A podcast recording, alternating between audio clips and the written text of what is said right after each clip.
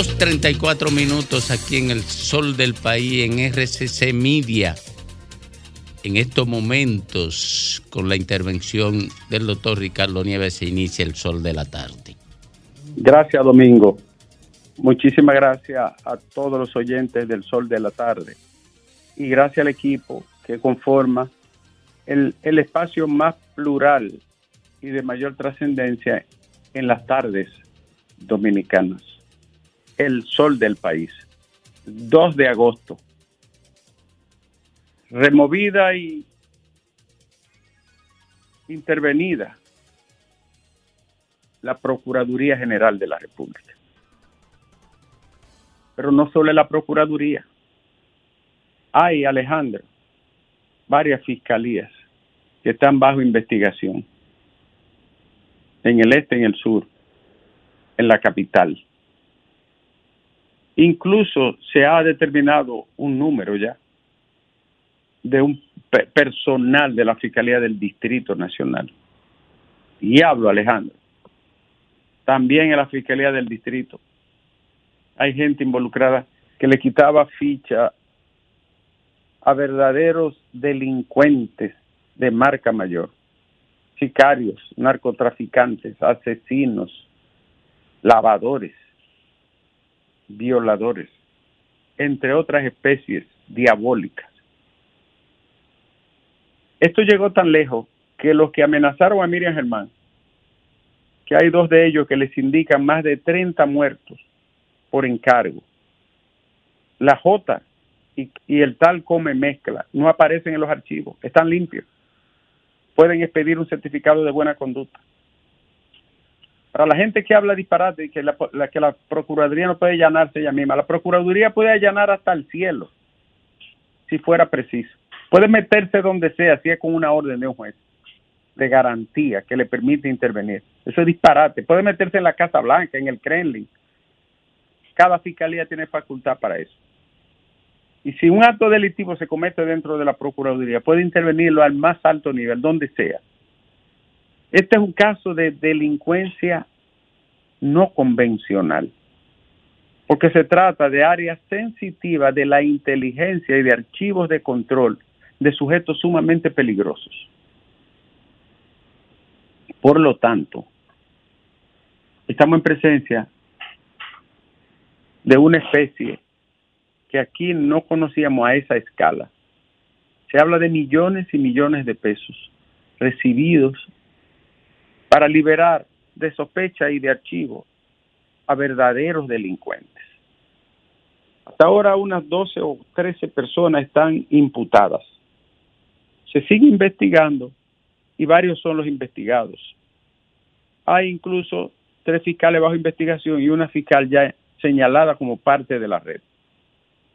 La fiscal Rosalba Ramos, titular del Distrito Nacional, señaló que nunca tuvo conocimiento de esos movimientos ilícitos y lamentó que un personal de su entorno esté también en este caso tan escandaloso.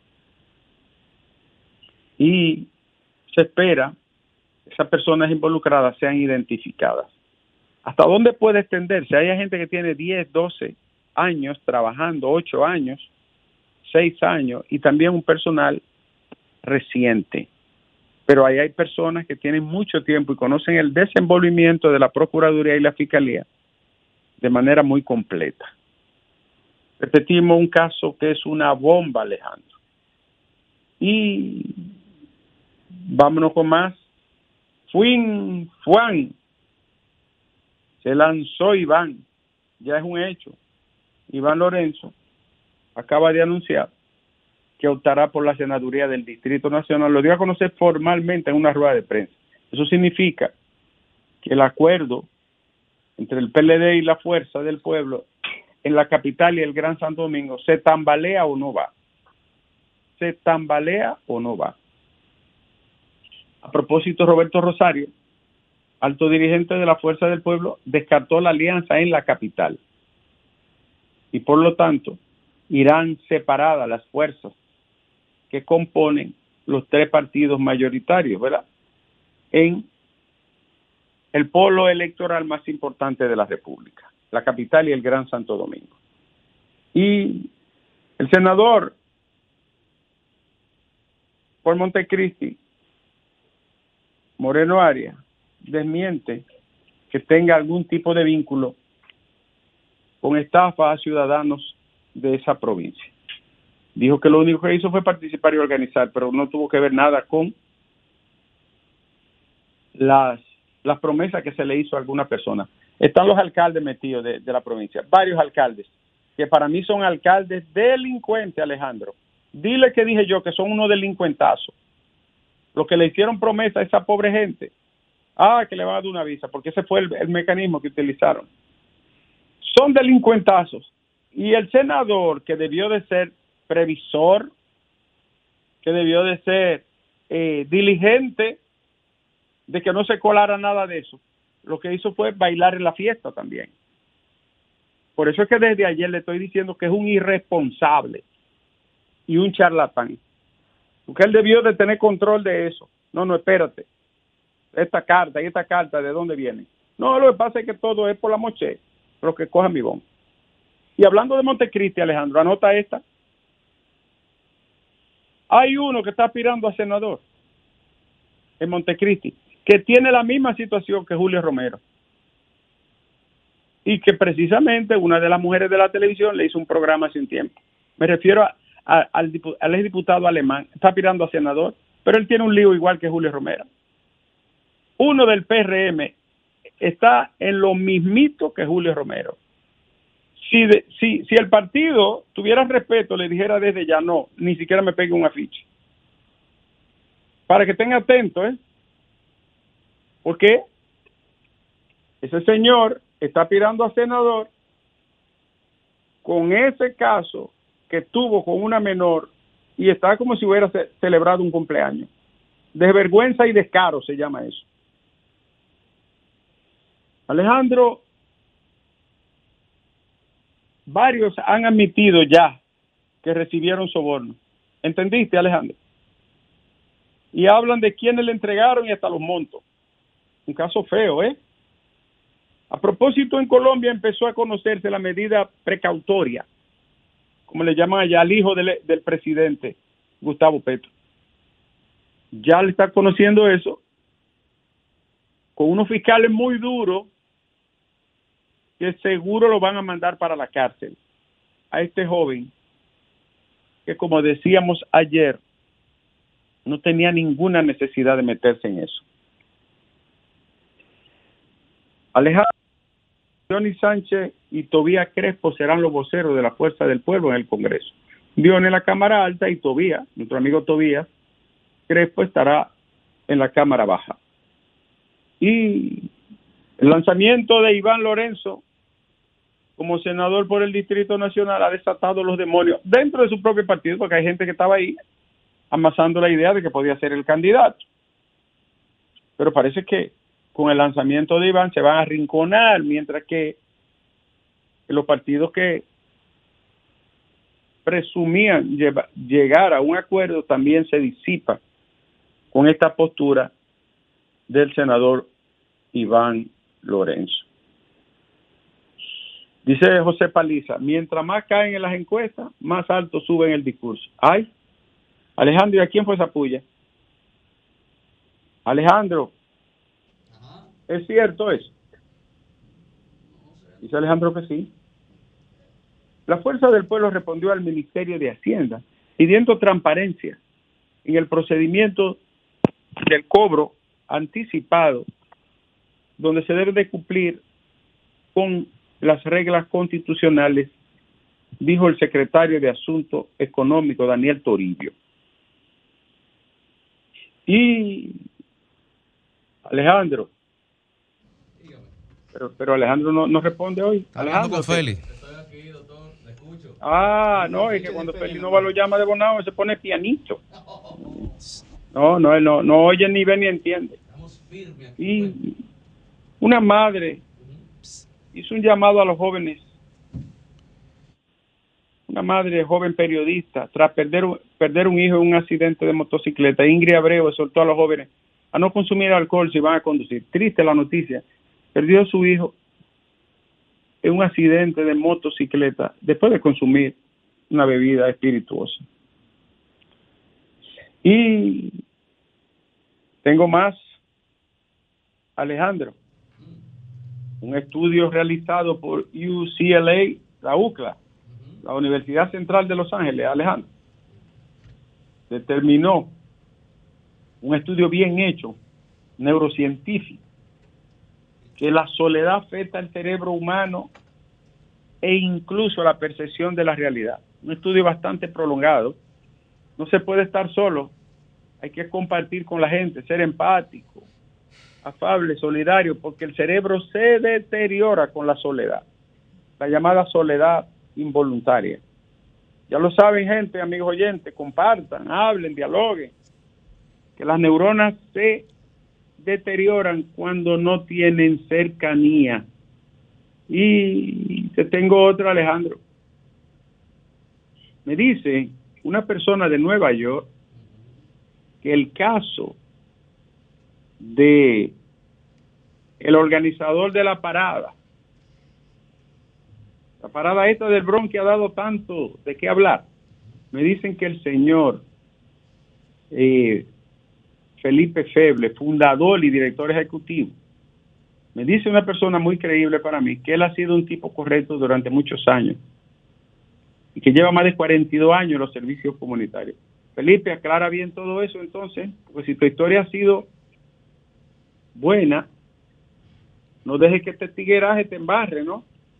Y, yo espero que investiguen eso a los, a los alcaldes de la zona. ¿Sabes cuál era la promesa? Eh, te van a dar una visa hoy, como que eran cónsules. Además, la gente es muy ingenua también.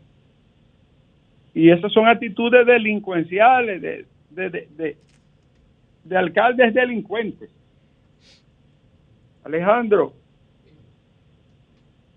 eh, si la alianza, si la alianza no va, Alejandro, en la capital, eh, el hijo del maestro líder y guía sigue como senador.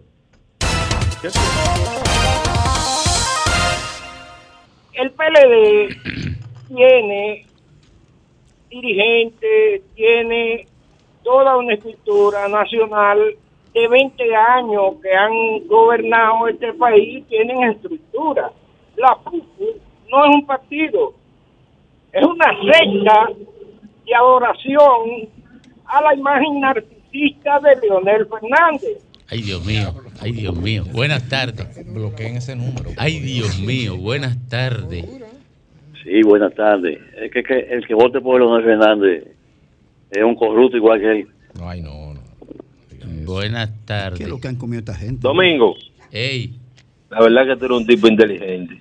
¿qué pasó? Pero, Oye. pero mucho. Pero es increíble. Cada vez que hace un análisis, desde Danilo dijo, espérate, este cree que me va a engañar a mí. Dame poner Iván Lorenzo de Senado en, la- en el distrito para ver si él sabe ¿Tú más estás que yo. seguro que eso fue lo que dijo Yo- yo- Domingo? ¿Qué? ¿Qué? Sí, oh, pero venga, que era brillante. Domingo lo dijo. ¿Y ¿Usted está en el programa ¿Qué? haciendo qué? pero ven acá.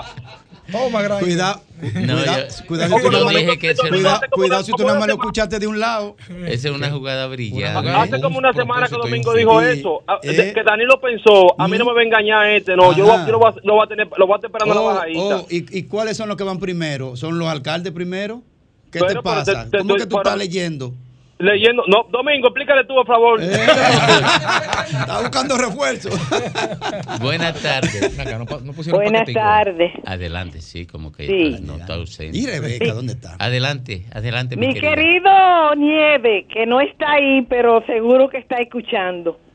A mi entender, Iván Lorenzo sabe que no es lo mismo ganar una senaduría en su provincia con el poquito de gente en la capital y que por eso él tomó eso, porque sabe que no le va a importar que le digan en una unión, no, vamos a llevar a Omar y a dejarlo a él. O sea, a él no le va a importar porque él lo, lo que no quería era ser de nuevo senador. Así es que pues yo sí creo que eso es lo que va a pasar.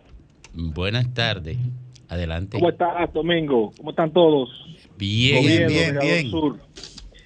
Domingo, primero, antes de un temita, permíteme felicitar a don Alfredo Pacheco, que hoy hizo su rendición de cuentas en el en el- la Cámara de Diputados. Va a ser el Y- próximo eh, presidente de la Cámara de Diputados. Nuevamente nuevo, lo va a pero, hacer. pero mira, eh, eh, eh, ah, lo digo que Pacheco es un caso digno de estudiar, porque no solamente la bancada del PRM lo está apoyando para que regrese a ser el presidente de la Cámara de Diputados, sino también los diputados de la oposición, una gran mayoría de, de los diputados de la Parece oposición. que Eduardo Estrella no será presidente. Parece. Es el- eso se está sonando por todas partes. No manejo la información oficial, pero aparentemente un tocayo va a ser el presidente. Yo no sé Del- quién va a ser, pero parece que no será Eduardo Estrella. Mira, por último, por último, eh, yo le voy a dar la razón a esos que decían que la fuerza del pueblo no tenía candidatos para poder llenar la boleta a nivel nacional. Eh, por lo siguiente, Domingo, si vemos que Lionel, después que recibió todos los insultos improperios de Juan Gutiérrez, pactó con él y le cedió la candidatura a diputado a Julio Romero, no hay dudas que lo que decían que no tenía candidatos está comprobado. Buenas tardes. Buenas tardes, Domingo. Va a tener problemas la Fuerza del Pueblo en la mayoría de las demarcaciones. Buenas tardes, Domingo. Adelante. Domingo, la verdad que me siento satisfecho y sé que va a haber más con la procuradora que tenemos. En verdad la justicia dominicana ha dado un avance grande y ya no hay pez- no hay gente privilegiada, sino que el que la hace la paga. Me alegra y me siento contento de ver cómo la justicia está trabajando y sigue avanzando. De verdad que sí, Domingo. Buenas tardes. Adelante usted. Sí, buenas. Adelante. De la, de la tarde. ¿Perdón? Sí, sí, sol de la tarde. Señor Pozo, ¿me permite hacer una denuncia? Le habla Chanel Correa desde Los Algarris. Adelante. Mire, eh, tú sabes que eh, mi mamá vive en Los Corosos de Pedro Bravo. Entonces, yo quiero hacerle eh, un llamado a Delinquia Atención que como mismo trabajó la calle de, Limón en la Cuava, que así mismo se acuerden de Los Corosos, por favor, que esa calle está intransitable. Ya lo sabe del INE. Buenas tardes. Atención, obras públicas. Buenas tardes, Domingo. Buenas tardes eh, a, don jefe, donde quiera que se encuentre.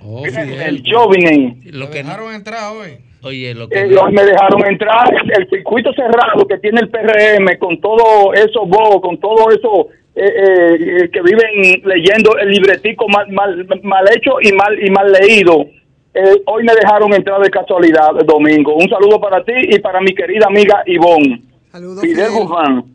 Digo yo, Ivonne, que tú viste la- el, y Domingo conoce de lo que voy a hablar también. El primer tramo de, de la autopista de, de San Isidro, cómo se cómo se, se hizo el muro, bien organizado, con, con entrada. Luego se inventa, se inventa este, este, este, eh, eh, esta nueva administración de obra pública, después de hacerle de gol la, la- la ampliación, el muro de la muerte. ¡Qué vergüenza, Ivonne! ¡Qué vergüenza, Ivonne, lo que esta gente han hecho ahí con ese martito tollo, que ahora no saben cómo arreglar esa vaina ahí! Bueno, la Donde verdad, Fidel, que yo pienso, sí, yo creo, Fidel, igualito que tú, que por qué no se hizo en armonía con ese primer ¡Claro! tramo, hasta la Charlie, que está desde la 19, es verdad. Pero claro que sí. Pero ¿cuál es la necesidad también de hacer, de hacer un- una línea expreso? O sea, ¿por qué? No, no, Es que no es necesario. si eso es residencial y comercial. Puro tallo, lo que han hecho esta gente ahí. Y ahora la gente lo que está rompiendo, cada, cada entrada que quiere entrar, está rompiendo. Y esta gente no dan solución a esta maldita porquería que han hecho ahí domingo. Qué cosa, qué desgracia. Buenas tardes. Buenas tardes, buenas tardes, soy de la tarde. Adelante.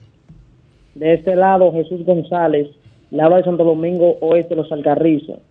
Estamos aquí en alegría con lo que ha hecho Luis Abinadel, ya que va a extender lo que es el metro aquí a los Alcarrizos. Muy bien. ¿Y no va a pedir cuatro años más? Tal vez se lo merece, se lo merece.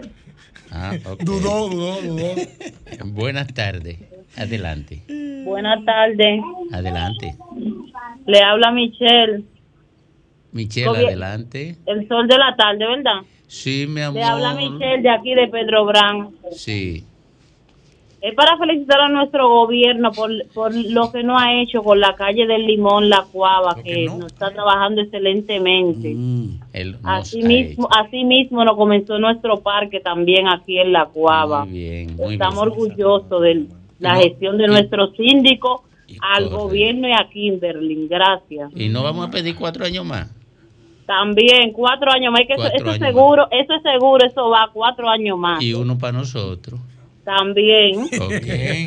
Un periodo de cinco años. Bu- bu- buenas tardes. Adelante. Adelante usted. Buenas, Sí, adelante. ¿cómo están ustedes? Bien, bien. Felicito a la Procuraduría que limpie el país de toda esta delincuencia que nos dejaron. A ver si este país Van echa para ya, adelante. ¡Cállate, Gray! Tú quieres estar en todo, tú estás igual que los mopes. Oh, pero está, oh, está responde a enojo. todo, muchacho. Métete en lo tuyo. Oh, no te metas van conmigo. tres años ya para Que tú eres cuatro, un ¿eh? candidato, que nadie va a votar por ti, por charlatán. Ese partido. Ya, Tranquilo, Graeme, déjala Buenas tardes, hermano Domingo. Déjala agotar su turno en paz. Yo vine. Adelante. Domingo, ¿cómo anda todo? Braylin de este lado. Estamos bien y en confort. Yo vine, ¿cómo está todo? Un saludo, hermano. Y Graimel, ¿está por Aquí ahí? estamos. Batalla. ¿Todo bien? No, Graimel Aquí no importa. vi- vi- viendo a Lea entrando. eh, Lea es buena, Graimel. Feliz y contenta. Domingo, Dime, hermano, adelante. yo vine. Lo que, lo que si definitivamente llevan a Iván Lorenzo como candidato, se jodió mal. No hay alianza en el distrito. Y eso significa que el PRM ganaría la alcaldía y ganaría la senaduría del distrito. de eso no hay duda. Om- Omar es el, es el, es el precandidato al aspirante a la senaduría mejor valorado de No, toda la pero, capital. pero con los Pero votos mire, divididos, pero le doy otro, otro partido detalle. fuerte Oye, en el distrito, oye. Otro detalle, pero otro detalle. No es solo que está súper valorado, sino que cero, tasa cero de rechazo. Sí, Cero, pero cero. valoración no es voto. Los votos el día de cuando la estructura comiencen a moverse, metido en los callejones, buscando los votos. Sí, don Omar está Y metido. ahí el le lleva el PLD y el PRM en el Omar gobierno. está metido también. en los callejones diario. No, ¿eh? sí, yo lo he visto, es cierto. Sí, pero no tiene ese, si van divididos se muere. Apostar que Leonel no, no lo lleva como candidato si, si no hay alianza. Bueno, yo te estoy diciendo la ¿Por qué condición no lo pone en la boleta? Tremendo diputado. Leonel no lo pone en la boleta, Graimer. Si, si Iván Lorenzo le dan la candidatura final. Buenas tardes.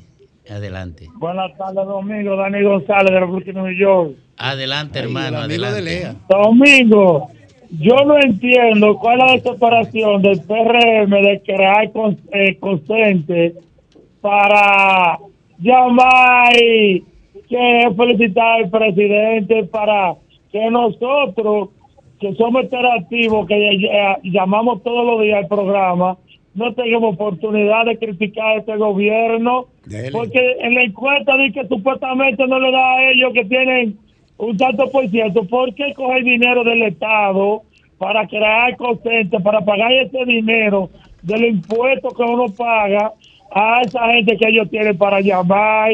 Qué ridículo el PRM. Buenas tardes.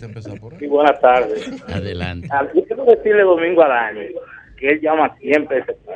Mira, yo estoy en Villahermosa, la Romana, yo soy Juan Ávila Abad. Eso es mentira.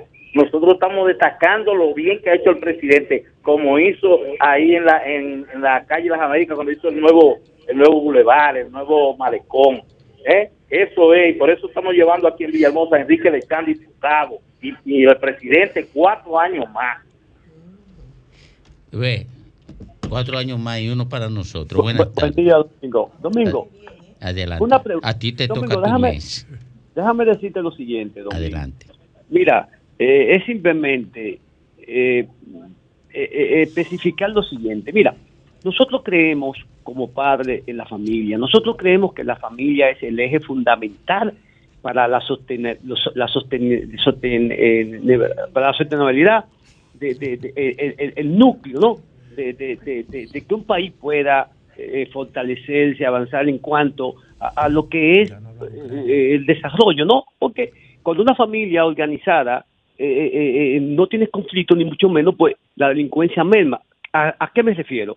Nosotros tenemos un joven, y, y- y felicito a Graime, a Graime lo felicito de corazón, y que, no se, de- y que no se quite, y que no se des, eh, que, que, que esté animado y que avance, porque estas elecciones que los jóvenes están participando al Congreso y que le quitemos a, a- a los ciudadanos de que hay que gastar 30 millones de pesos para llegar a ser diputado, eso sí, eso tiene que acabar. Nosotros tenemos, queremos jóvenes como estos, como Grime y otros, que tienen talento y que van al Congreso realmente a legislar, a, a fiscalizar. Y yo quiero felicitar a quien yo apoyo rotundamente y será mi candidato a diputado, que será Jorge Amado Méndez. Este joven es brillantísimo y talentoso. Eh, eh, eh, él, ese es único, porque me parece que promovió a otro el otro día. No promovió a otro. Domingo. El que está llamando es tu tocayo, es Domingo. Ese no, No, yo- ese es el hombre de Yayo y de. eh, buen- buenas y- y tardes. del compañero que tuvo aquí ayer. Sí. Adelante. Ana, desde Palmarejo. Bueno, Domingo. Sí. Buenas tardes, para destacar la obra que ha hecho nuestro presidente aquí en Palmarejo. Ah, qué bueno. Y no vamos a pedir cuatro años más. Cuatro años más. Correcto, porque mire, usted sabe qué es lo que pasa. ¿Cuál es el gentilicio? Que de la en esos cuatro, en esos cuatro hay uno que es del sol de la tarde. Así mismo. Y entonces, claro, ¿Cuál es el gentilicio de la gente de Palmarejo? Palmarejo. Buenas tardes. Buenas tardes, Domingo. Adelante. Pero para contestarle al caballero que llamó, de, de que la gente del gobierno está llamando, Domingo, pero lo bueno, hay que decir lo que hace bien. Si el presidente... Estoy de acuerdo con usted. Mira, Domingo, Sí. eh, en la cuava, el limón, se entalvió esa vía que tenía Sí. mucho tiempo esperando que se entalve gracias a Claro. obra pública de línea ascensión. Entonces, esa cosa buena que se está esperando, que el pueblo le espera, hay que resaltarlo y por eso el presidente tiene que seguir. Exacto, exacto. Última de la tanda. Sí, buenas tardes. Adelante. Sí, Domingo, Dios te bendiga. Amén. Amén, amén. Seguidor, seguidor tuyo de tu programa y de tu trayectoria como político y comunicador. Gracias. Esa, la última se terminó, digo, la de político se terminó. Eh, me, me rompieron, me rompieron el trasero y no tengo dónde sentarme. Adelante. Se me fue. Bueno, pues me voy yo también. Joel Rodríguez, Adelante. Este, Adelante, Joel. felicitando al presidente Luis Abinader por toda la obra que hace. Yo también. Y no vamos a pedir cuatro años más. No, queremos ocho. Ese es bueno.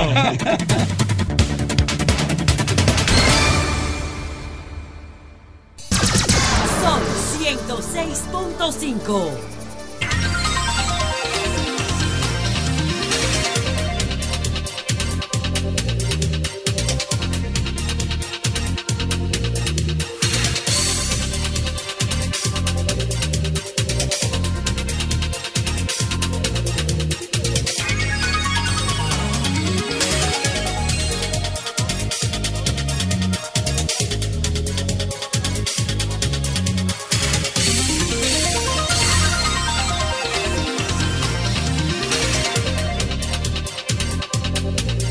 Bueno, retornamos, retornamos al sol del país. 3, 12 minutos.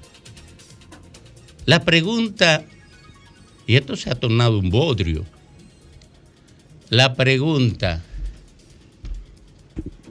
tenemos el problema de Haití. ¿Cuál es la salida concebida para, como solución al problema de Haití? Construir un orden básico que permita el desarrollo del mercado para que la vida se desarrolle como se desarrolla en el sistema capitalista. Ahorita tenemos, tendremos a Pelegrín. Más adelante, a las cuatro lea. A Pelegrín Castillo. Porque la verdad es, yo me confieso con un alto nivel de estupidez frente a esto. Yo soy de los que creo que la comunidad internacional debe intervenir en Haití, construir el orden básico que le permita el ejercicio de la autonomía mínima para que puedan vivir como un conglomerado social con un orden mínimo.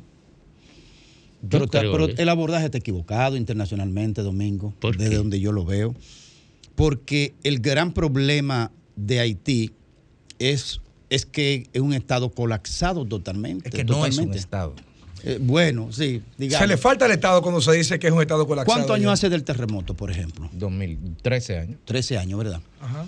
Y donde mismo está, donde mismo se cayó el Palacio Nacional, ahí mismo están los escombros. ¿Por Óyeme, qué? O sea, 13 años después, un Estado que en lugar de irse organizando, en lugar de la comunidad internacional, crear un comité especial para el tema institucional de Haití. Es decir, las instituciones que no existen. Haití no tiene un ejército, no tiene un cuerpo policial organizadamente, no tiene un registro civil, no tiene sistema sanitario, no tiene producción de seguridad alimentaria, no produce energía eléctrica de hace mucho tiempo. No Tiene- genera su base tributaria. no ti- o sea, no tiene un registro Pero de eso hay que hacérselo o hacérselo o hacerlo yo mismo. Pero yo- digo que el abordaje está O equivocado. sea, o sea, tiene que la No, comunidad no. internacional hacerle eso a los haitianos. No, no, eso Ellos como- están en capacidad de hacer su propia... Ellos no están en condiciones. Ellos lo que tienen que estar en disposición de trabajar su proceso. Es como que tú pones una persona en silla de ruedas que escale el pico Duarte. Toma, eh, te dimos una silla de ruedas, arranca. Él estaba en el piso tirado y tú, para que él suba al, al pico Duarte, tú le pasas una silla de ruedas. ¿Cómo, ¿Cómo rayo va a subir? Y tú di que lo está ayudando. No lo está ayudando nada. Entonces, eh, ah, sí, policía keniano. Ahora policía de Bahamas. Eh, eh, los irresponsables de Canadá le mandaron una tanqueta, un par de tanquetas el otro día. 10 tanquetas. ¿Eh? 10, no un par. Sí. Entonces, lo que estamos es diciendo que lo que tenemos que resolver es un tema de enfrentamiento en el territorio. Están diciendo que el problema es seguridad ciudadana. ¿Seguridad ciudadana de qué? El enfoque es que el problema es seguridad ciudadana y se soslaya ex profeso el hecho de que el problema medular es la ausencia del Estado haitiano. Como tú dices, reforzar Mm. la policía. Ok, la reforzaste. ¿Quién le va a dar orden a esa policía? Pero ¿Qué ¿cómo- Estado? ¿Qué jefatura? ¿Cómo se ¿Quién le va a pagar? ¿Cómo se construye eso No, que ustedes yo están quisiera, planteando? Domingo, yo quisiera, bueno, ¿cómo? Como, como, se, como se resuelve cualquier problema en un consultorio de psicología básico, eh, reconociendo el problema. La comunidad internacional tiene que reconocerse, mirarse a los ojos, dejar de hacer la pantomima de decir que hay Estado haitiano y decir primer ministro y decir senador haitiano y reconocer que eso es un territorio con gente adentro, uno, y dos, que no hay ahora mismo en la arquitectura internacional, del derecho internacional, una salida jurídica que nos permita decir qué hacer en situaciones así. Si hubiéramos estado hablando hace 60 años los procesos de descolonización de, de los territorios colonizados por los imperios Sí. europeos, hubiéramos recurrido al estatuto del fideicomiso, como había en el Pacífico muchísimos fideicomisos. Ahora yo te pregunto, ¿cómo tú intervienes un Estado que no existe sin y respetar un Estado que no existe, pero haciendo, eh, siguiéndole el coro a los electores que tú tienes en Canadá, a los electores que tú tienes en Francia y a los electores que tú tienes en Florida y en algunos sitios de Estados Unidos de que no puedes respetar ese país porque ese país tiene 200 años siendo víctima. Eh, hay una trampa dialéctica en el fondo. Ese es el problema. Pero yo quiero que ustedes me digan, por ejemplo, cuál ha sido el resultado de ese intervencionismo entrecomilladamente humanitario que durante los últimos 20 años se han, se han estado, ha realizado esa comunidad internacional en Haití. ¿Cuál ha sido eso? Es, o sea, ¿de qué, de qué ha servido? El año pasado yo escuchaba a la OEA hablando de intervención en Haití. De En intervención. diciembre Guterres la estaba pidiendo. Ah, bueno, Pero el primer ministro la pidió, Iván. el- eso- pero eso ha sido El una primer estra- ministro de Haití pidió eso- intervención bien, militar. Lo pida quien lo pida, pero ha sido una estrategia, solución. ha sido una, te- una estrategia errada. Es que el porque problema es- evidentemente es errada porque no ha resuelto y el yo te voy a problema. decir por qué. Y Grimer puede corregir, eh, eh, en- eh, añadir a lo que voy a decir porque tiene más experiencia.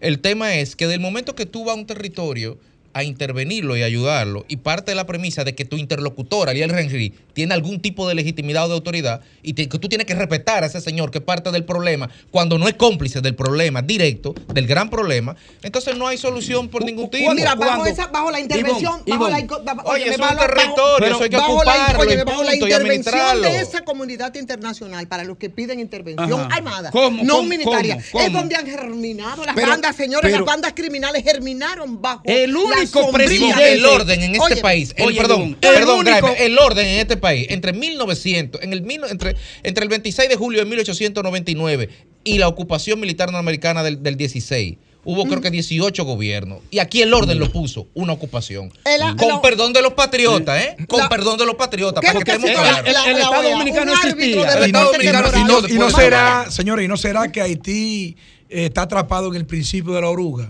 Ustedes saben que una oruga, ¿verdad? Cuando lleva su proceso de desarrollo, no sabía tú yo. no puedes en ningún momento ayudarlo, porque si le ayuda, no toma las fuerzas en la sala para luego, cuando se convierte en 200 una años mariposa, más tarde hay luego ayudarlo. poder volar.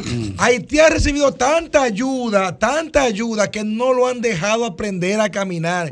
y todas las respuestas y la solución se la han llevado. Los organismos internacionales, no es la primera vez, señores, por la minuta. ¿Cuántos años tuvo la minuta hace poco? 13 años, llegó por, 13 años. óyeme, ¿Y qué llegó pasó? ¿Y por qué seis- se fue? Llegó por seis meses, Sí. duró ¿Y 13 por qué se fue? se tragó 7 mil, fueron 700 Sí, mil. pero ¿por qué se Se fue? tragó. Se Por la tragaron. misma razón que ahora viene otra, otra Pero ¿cómo intervención. salió la es lo mismo. Por me- favor, ¿cuál me- fue el resultado de la, de la, de la, de la permanencia de la MINUSTAH en Haití? Me permito- me permito- Pero de ese- pero de la atropellos. me Entonces- permito recordarle. Entonces, ¿será que- lo mismo ahora entonces? Verte, me permito recordarle, Ivonne, que en 1950, en comienzo de la década del 50, el PIB de Haití era superior a este. Que el nivel de institucionalidad de Haití era superior a este. Son 7.330. Espérate, lo que te quiero que decir, eh, Sí, la no- no mitad de tengo lo que es el exacto. ahora. La mitad, Lo que te quiero decir que los primeros 100 años de la historia compartida de las dos repúblicas, Haití era el referente económico e institucional de la isla. Ahora, ellos tomaron, Histórico también. ellos tomaron Primera una deriva. del Lo, mundo. lo que quiero decir que el victimismo que quieren arguir, se lo podemos hablar de los últimos 60 años. Haití fue la principal economía y pues, política de esta isla en, a los primeros 120 años, por lo menos.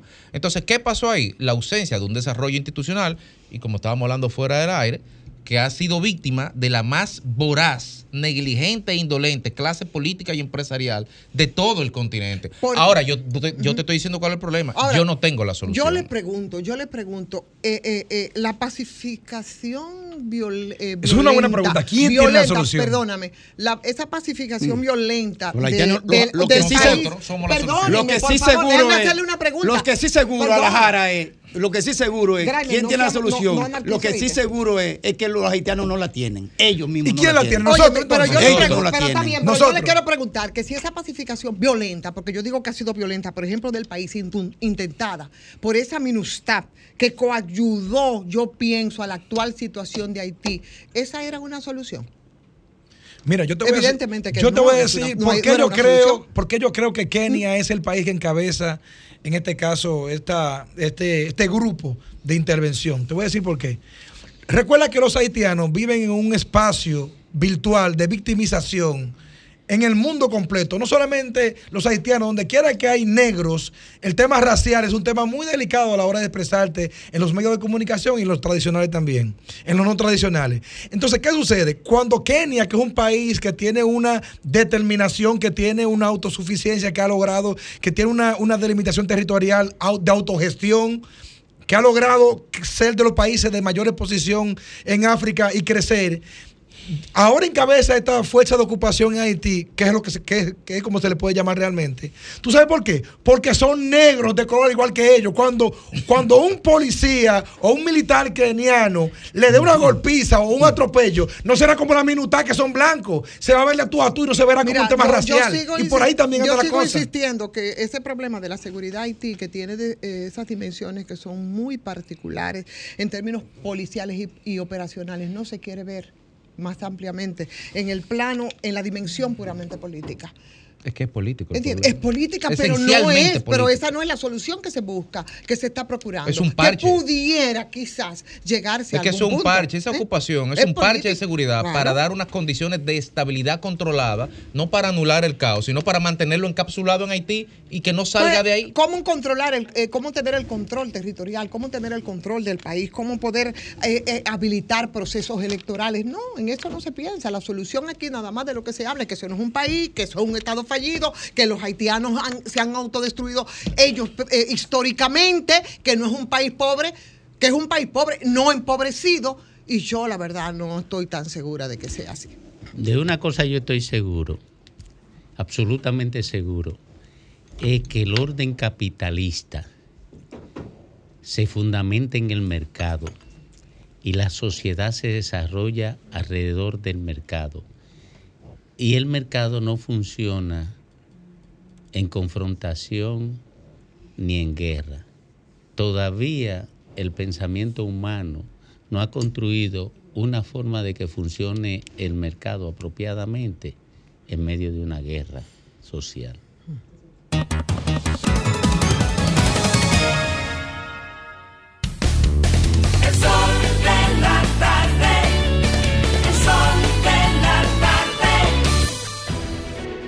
Sol 106.5, la más interactiva.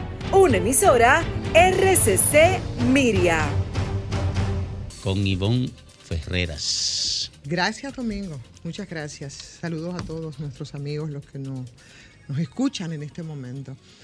Hay temas que, que son tan reincidentes y tú tienes que volver y volver, por supuesto, porque la solución en el tiempo no ha sido tal. Y digo esto a propósito de un anuncio que hizo el Intran.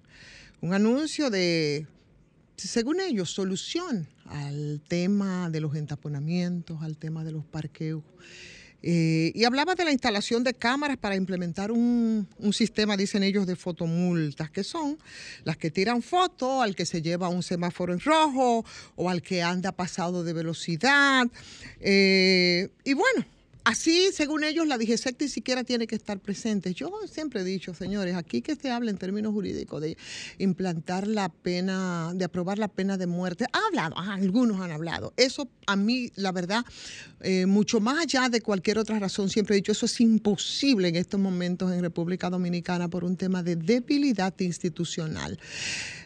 Esto lo digo porque podría perfectamente aplicarse a estas, a estas pretensiones eh, en un país donde no hay absolutamente control de nada en términos de, de transporte.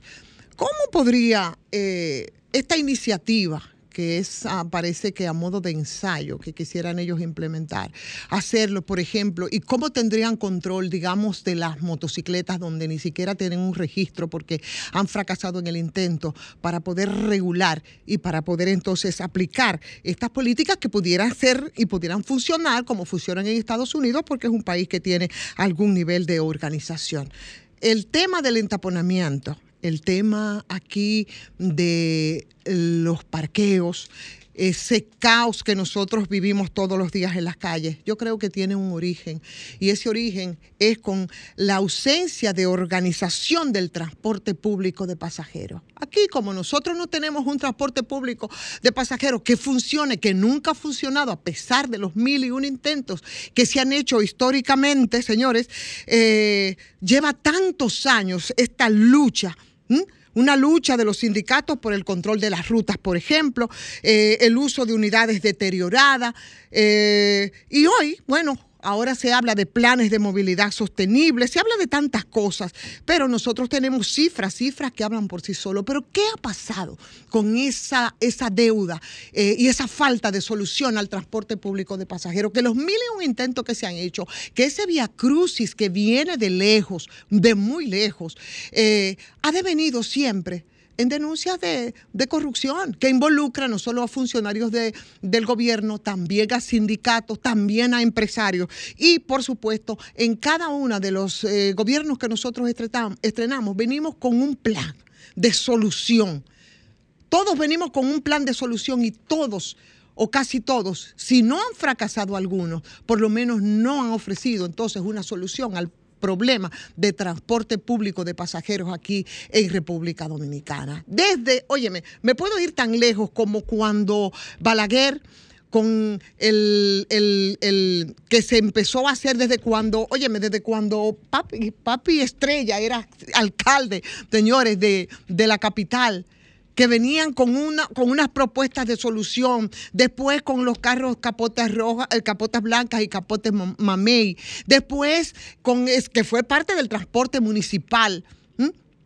Después, en el 79, Onatrate, que fue un intento extraordinario con 700 unidades que pudo haber sido una solución para el problema. Y terminó simplemente como, como chatarras en cementerios viejos y, por supuesto, también con muchas denuncias, denuncias de corrupción. ¿Y qué pasó con el tema de la onza? ¿Qué pasó con los pollitos? ¿Qué pasó con Renove? 5 mil millones se tragó.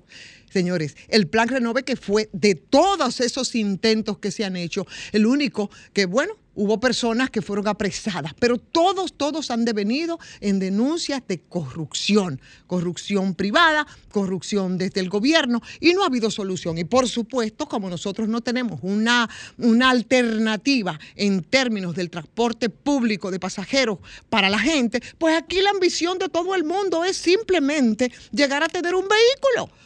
Un vehículo privado. Aquí hay un tema serio, serio con las motocicletas. Sin embargo, las motocicletas son una expresión de la deficiencia en una respuesta adecuada al transporte público de pasajeros. Entonces ahora tenemos el tema de los entaponamientos, tenemos el tema de los parqueos, tenemos un verdadero caos que no creo que en este momento la solución de la que está hablando Hugo Veras desde el Instran desde el Intran pudiera ser esa solución que se requiere, porque nosotros, de verdad, eh, ¿cómo vamos a controlar entonces todas esas, esas unidades motorizadas?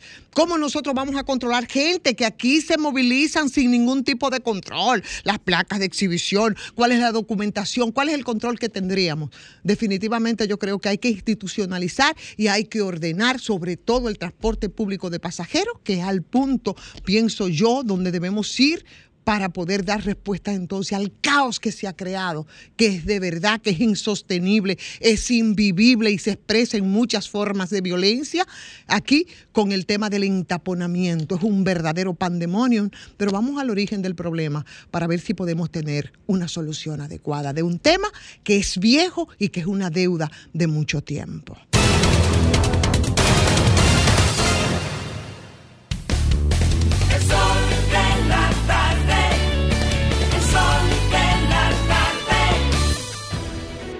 Sol 106.5, la más interactiva. Una emisora RCC Miria. A esta hora, don Graimer Méndez. Gracias Domingo y gracias a este vertiginoso programa que llevamos hoy, rápido, raudo y veloz. Miren, de este sol de la tarde. Eh, ante todo, primero, felicitar la decisión de la Fuerza del Pueblo de eh, colocar como vocero de la Cámara de Diputados al diputado Tobías Crespo. Es un merecido reconocimiento a su trabajo, a su trayectoria. Eh, un diputado de aquí, del Distrito Nacional, de la circunscripción eh, número 2. Y, y la verdad es que Tobías Crespo, ya un veterano en la Cámara de Diputados, eh, hará un buen trabajo. De hecho, lo es en el, en el ejercicio realmente de su comunicación y de sus propuestas. Es un gran diputado en, ejercicio. Y además, entonces, eh, digamos que sustituye a Omar Fernández. Así que muchas felicidades, querido hermano Tobías Crespo. También decidieron mm, poner como vocero a Dionis Sánchez eh, en, la, en el Senado de la República. Miren, en estos días, en otro orden, en estos días,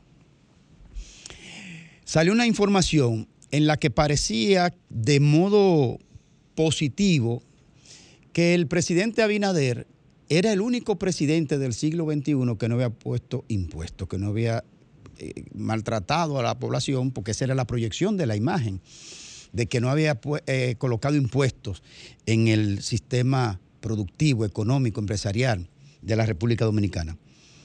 Bueno, pudiera decirse que sí, pero, pero no es porque no quiso, es porque no pudo, no ha podido, porque yo le hice mi tarea Y entonces, eh, al hacer la tarea, me di cuenta que el presidente Abinader, además de que metió una reforma fiscal en los 12 puntos de reforma, que yo desde el principio dije que meter tanto proceso de reforma en un solo gobierno iba a ser como eh, la fábula de Efeso, eh, donde termina diciendo que la montaña parió un ratón. ¿Por qué? Porque como usted mete 12 procesos de reforma eh, en un periodo de gobierno que no puede sacar una sola. Una sola no ha podido sacar. Entonces, ahí puso un proceso, de reforma fiscal y eh, obviamente que las reformas fiscales tienen una manifiesta intención de modificación del tema de los impuestos. Bueno, ¿qué sucede? Eh, por ejemplo, el presidente intentó el, impuesto al comercio electrónico que, que querían imponer en el 2021. Comercio al impuesto al comercio electrónico. Y por presión social, a través de los medios de comunicación y política, eh, se le impidió. El gobierno tuvo que recular. Luego quiso iniciar una reforma fiscal en aquel proceso que le mencionaba y hasta convocaron al denominado eh, pacto social. Y esto no prosperó y obviamente el gobierno también tuvo que desistir. En octubre del 2020 tuvo que retirar el proyecto de presupuesto por primera vez en la historia, después que un gobierno entra a un presupuesto ya al conocimiento en el Congreso Nacional, tuvo que retirarlo porque contenía nuevos impuestos al salario de Navidad, al de compra en moneda extranjera, al, a de tarjeta de crédito y entre otros. Y ahí se descubrió ese, ese detallito de meter en el presupuesto una carga impositiva y se tuvo que devolver. Eh, pero además, mientras en los constantes déficits fiscales, el gobierno, por supuesto, ha endeudado este país como nunca otro lo ha hecho en apenas tres años. Un endeudamiento descomunal. Y lo peor de todo es que no se compadece entre el gran endeudamiento y entonces el gasto de inversión. Entonces no se compadece. Los economistas no entienden cómo coger tanto dinero prestado para entonces tenerlo congelado en, el Banco Central y no hacer las inversiones correspondientes y ya no le va a dar tiempo en lo que queda de gobierno. Por lo tanto, no es que es el presidente que no ha puesto impuestos, pero no es porque no quiso, es porque no pudo.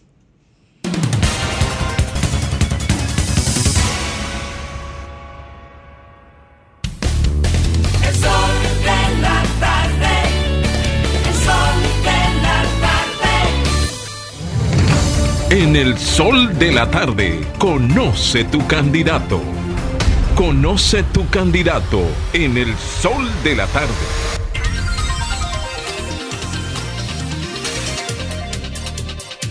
Roger Pujol. Él es presidente de la Asociación Dominicano de Jóvenes Abogados.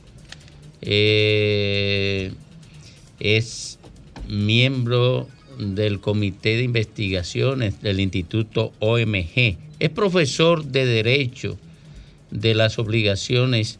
eh, es profesor también de análisis de textos jurídicos, hermenéuticos eh, y del derecho de mercado, de mercado de valores.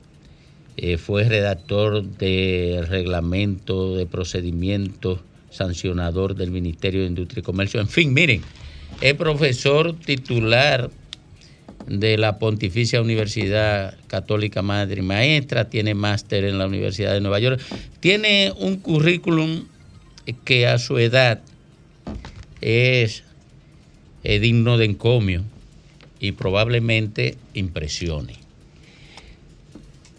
Él aspira a una diputación en la circunscripción 1 del Distrito Nacional por el Partido Revolucionario Moderno.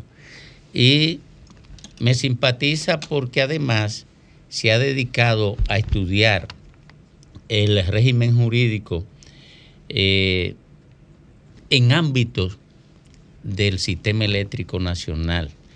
Eh, tiene una posición muy clara sobre la administración de Punta Catalina. Este introito es extenso porque le voy a hacer pocas preguntas.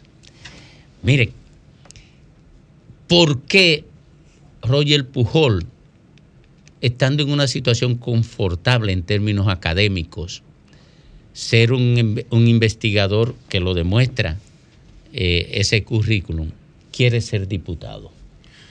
Muy, buenos, muy buenas tardes. Gracias a todos ustedes por recibirme acá y a la audiencia por su sintonía.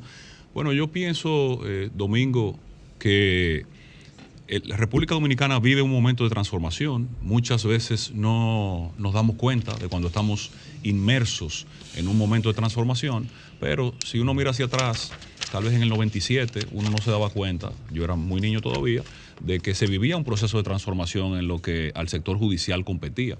Entonces, en el marco de ese proceso de transformación y la necesidad de República Dominicana de dar el salto al desarrollo que ya ha debido dar y que probablemente también deba abocarse a darlo, me luce que mi perfil académico, mi perfil eh, profesional, porque más que académico me considero un, un hombre de acción, me gusta mucho escribir, escribir cuentos también, eh, escribir narrativa, pero ese perfil académico combinado con ese perfil profesional y la experiencia también que he podido adquirir en, en el marco de mi ejercicio como consultor jurídico del Ministerio Administrativo de la Presidencia, me pone en una posición interesante de cara a la configuración, a la concreción de ese salto al desarrollo y momento de coyuntura interesante que vive República En, Dominicana. en ese, en ese ámbito o en ese momento de transformación que ha identificado tú, que vive República Dominicana, digamos, ¿en cuáles áreas tú podrías hacer aporte?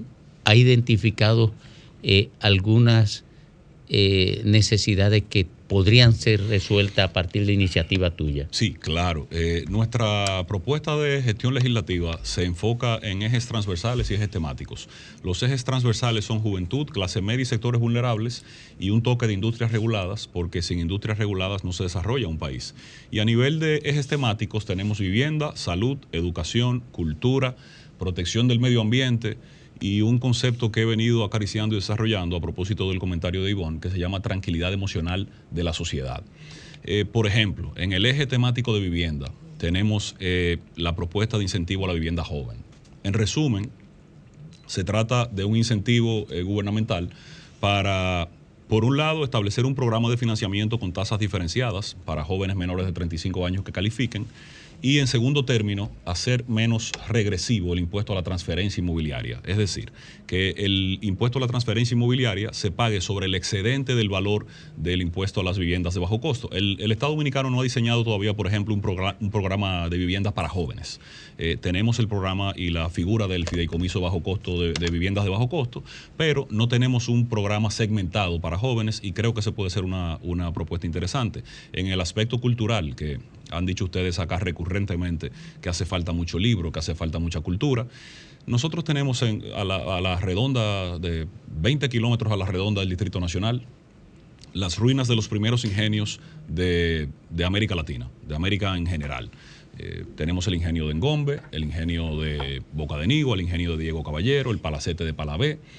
Y en ese, en ese sentido propongo que se revitalicen estos espacios para que se conviertan en centros de esparcimiento cultural. Imagínese usted que, por ejemplo, pueda salir usted un domingo eh, a hacer ese sendero desde nuestra Catedral Primada de América, visitar todos esos, todos esos, eh, todas esas ruinas, disfrutar tal vez de una hora de teatro allí y al final terminar su recorrido en un restaurancito de Boca de Nigua, también contribuyendo con el desarrollo local y el turismo sostenible.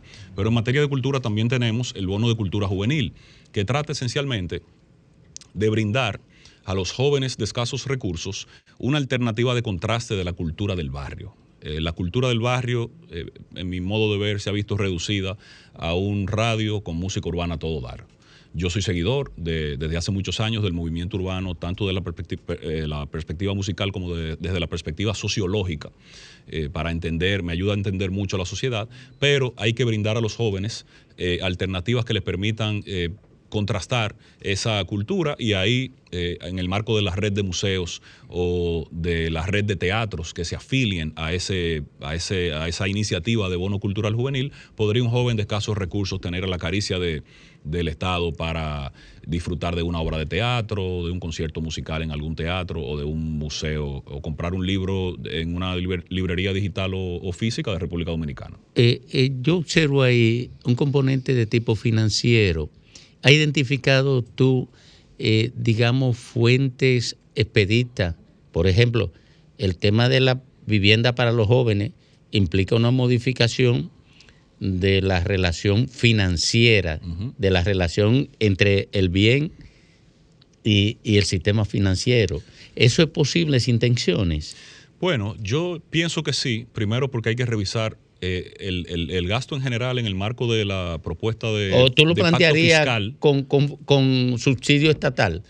Tiene que tener, hay, hay, dos, hay dos modelos. Tenemos el, el ejemplo español, en el que hay un subsidio estatal de 10 mil euros eh, por pareja o por unidad de vivienda que se compre, y el modelo colombiano, con un programa que se llama Jóvenes Propietarios, que no dan subsidios, simplemente tasas diferenciadas y no hay tratamiento fiscal favorable. Pero en el caso nuestro, sobre todo por la instrucción de la ley 112 y en el sentido de que tenemos que digamos, eh, abocarnos a un pacto fiscal, me parece que es buen momento para hacerlo. porque- Ah, para insertar en el, pac- Sí. en el pacto fiscal lo que pudieran ser los requerimientos para, para financiar el programa. Correctamente, y no, solo, y no solamente requerimientos financieros eh, a requerir, vale la redundancia, sino también gastos a recortar, porque yo creo que hay espacio para mejorar la calidad del gasto en República Dominicana que permitan entonces a los jóvenes, a los cuales se les hace muy difícil, la verdad, adquirir vivienda en este, en este momento, y, y- a eso añadir que aparte de que es difícil adquirir vivienda en, en la actual situación económica,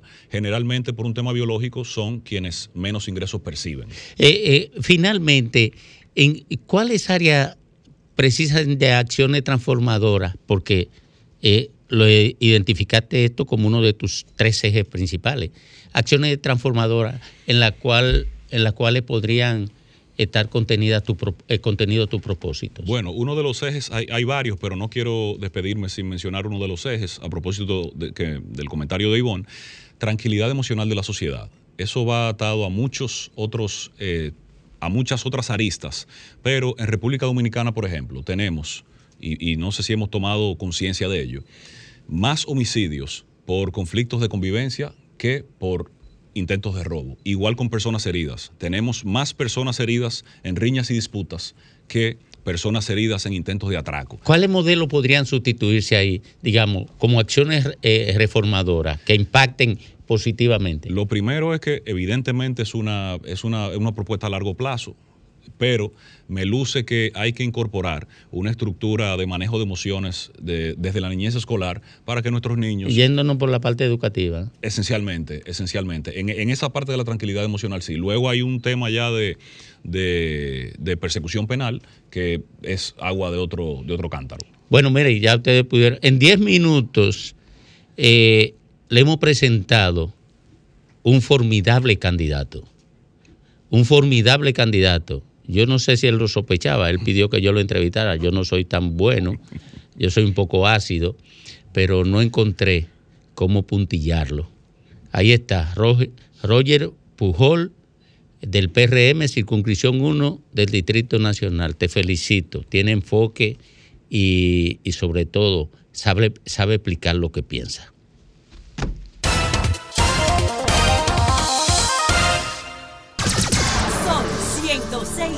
106.5. Las 4, 3 minutos aquí en el sol de la tarde, en el sol del país. El doctor Federico Jovine. Gracias, Domingo. Buenas tardes. Buenas tardes, amigos que nos ven, que nos escuchan. Refiere la palabra que Poncio Pilato dijo, quod scripsi scripsi, lo escrito, escrito está. A los judíos que le increpaban lo que él estaba escribiendo en la tablilla de la cruz, Jesús, rey de los judíos. Y lo escrito, escrito está, y lo que se dice en redes sociales y lo que se dice en videos, se queda en redes sociales y se queda en videos. La fuerza del pueblo hoy se encuentra cuestionada y, habría que ver si se está formando una tormenta que continuará radicalizándose en torno a la crisis, o si como todo o casi todo en este país, las aguas bajarán y retomarán su cauce. Digo que se encuentra cuestionada porque la selección de su candidato a Santo Domingo Este, Julio Romero, ha generado un, un cisma interno y ha generado un, cuestionami- un cuestionamiento en cierta forma generalizado por sectores que, que no olvidaron eh, los hechos bochornosos que ocurrieron en el año 2009. Julio Romero, quien es abogado, quien tiene una especialidad en criminología, o sea, que tiene conocimiento del derecho, en el año 2009, en calidad de diputado, confesó de manera pública que había tenido una relación sexual con una menor de edad y que producto de esa relación hubo incluso un hijo y que de hecho estaba siendo increpado, cuestionado en una demanda en reconocimiento de paternidad.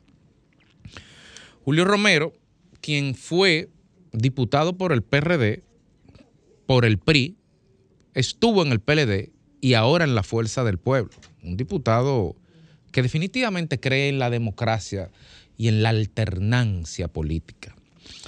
Eh, este delito que él cometió, reconocido por él, está tipificado en el artículo 355 del Código Penal como seducción de menores con una condena de 3 a 5 años, me parece. Y por lo tanto, su prescripción, según el artículo 45 del Código Penal, también ocurre a los 5 años. Es decir, que del año 2014 la discusión dejó de ser jurídica. Que el señor Julio Romero goza de toda la presunción de inocencia que nos arroga la Constitución de la República a cada uno de los ciudadanos. Eso, es, eso, eso está fuera de discusión. Y que no hay ningún impedimento legal para que él ostente ninguna nominación a ningún cargo electivo en la República Dominicana. Eso es un hecho, eso está fuera de discusión. Eso es el análisis jurídico.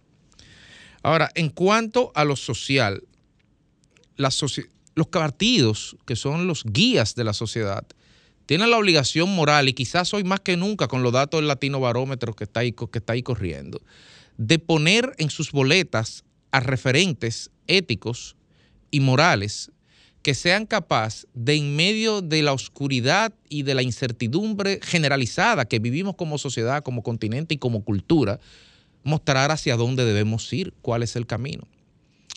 Pero eso es algo que yo estoy planteando, eso no es un, eso no es un hecho. Eso de cada partido decide a quién nominar y de eso no escapa ningún partido en la República Dominicana. Es una decisión política. Como políticas son las consecuencias que se toman en función de las decisiones que se asumen.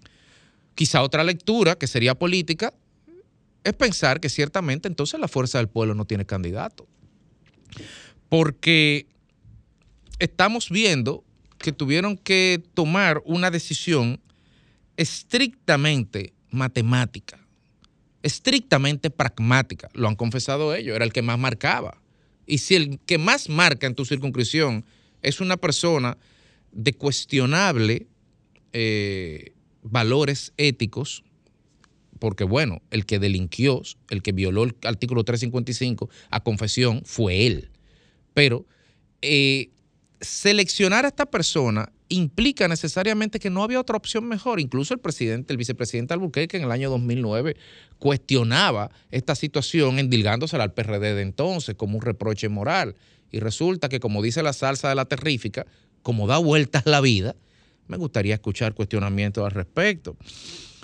La fuerza del pueblo está a la defensiva y, y es un poco pendejo, y perdón por la palabra, arguir la reinserción o las nuevas oportunidades que tienen derecho todos los ciudadanos, cuando yo al día de hoy no he escuchado el primer signo de constricción o de arrepentimiento. Yo creo que podríamos ser más pragmáticos y, y deberían asumir la realidad de que tomaron una decisión fáctica.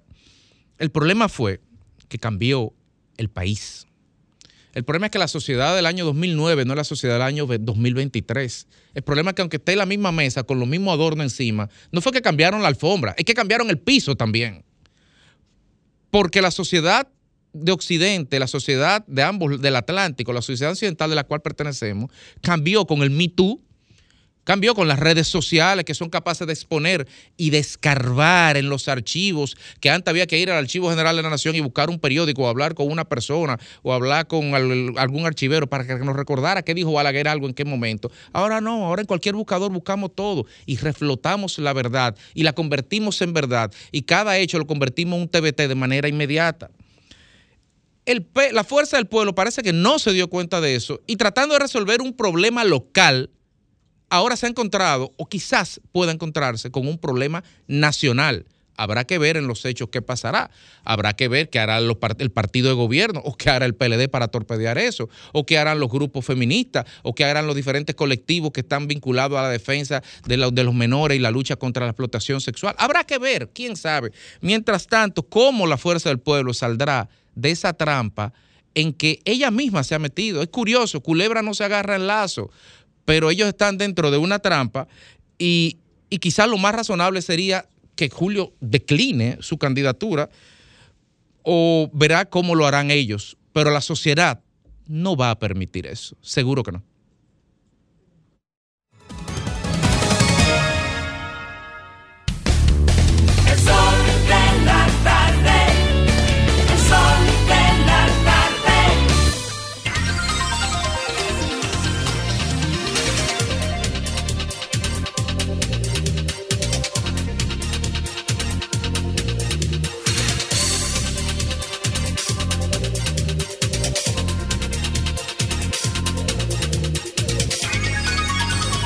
Retornamos, retornamos al sol del país, al sol de la tarde. Eh, detienen a un dominicano y a un menor de edad por apuñalar hombre en España. Qué barbaridad. La generación a los foques con su cultura a los foques, llevándola, exportándola. Eh, exportándola es una desgracia. Qué desgracia, ¿eh? Esa- Es una Esos desgracia. jóvenes dominicanos. Mira, eh, eh, me llegó una información que sería bueno que... Mira, otra cosa, perdóname, Gray, mira, aquí mismo. El PRM se reunirá hoy para definir el presidente del Senado. Lo digo porque como ahorita hablábamos de eso, déjame presentarle a la gente eh, esta información. El vocero del Partido Revolucionario Dominicano, Franklin Romero, es el senador, informó que los senadores oficialistas se reunirán con el presidente de la organización política, José Ignacio Paliza, así como con otras autoridades para definir el futuro del bufete directivo de la Cámara Alta. Esto será, bueno, ya debe estar porque sería a partir de la una de la tarde, deben estar en eso. Sí, sí, sí. Sería bueno ver qué qué se ha- pasado en el trayecto. ¿eh? Sí, no, no, no, Sí, una, una información eh, que sería bueno corroborar, porque nos llega la información por el periodista Germán Reyes, que el ex senador Moisés Jean, Jean Charles, ex eh, presidente del partido Pit de Salín, anunció a partir del próximo 22 un levantamiento general para obligar a, Ariel Henry a dejar el poder en Haití. Bueno, eh, vamos a ver, eso, eso, eso pinta feo. Bueno, tenemos a, Pele- a propósito de Haití, tenemos al doctor Pelegrín Castillo, ex legislador y, y un estudioso de este tema. Además, está muy clara la posición que tiene el colectivo político de la Fuerza Nacional Progresista eh, sobre el tema haitiano. Bienvenido, doctor, buenas tardes. Muy buenas tardes, Domingo. Buenas tardes a todos los que están en cabina y al público Vamos, de, de este espacio. vamos, a- vamos, vamos a entrar desconstruyendo esta iniciativa, eh, conocer la posición de ustedes que tienen una, una posición muy clara de hace muchísimos años sobre el tema Sí. haitiano. La posición de ustedes sobre el envío de la tropa o de Mira, a la policía nosotros- y lo que está haciendo la, la misión, una misión de la ONU aquí en la frontera. Mira, a nosotros en principio no nos sorprende eh, nada de lo que está pasando. Porque tenemos muchos años denunciando que a la isla, a las dos naciones de la isla, se le ha impuesto un esquema que ni funciona para Haití y nos desestabiliza y nos puede destruir a nosotros como nación. Eh, ahora mismo, en los últimos años, te podría decir, desde el año 2017 propiamente, cuando se retira la MINUSTA, se retira en el momento más intenso de la lucha política en Haití. Y la retiran con el objetivo claro de que eso conduzca a una confrontación.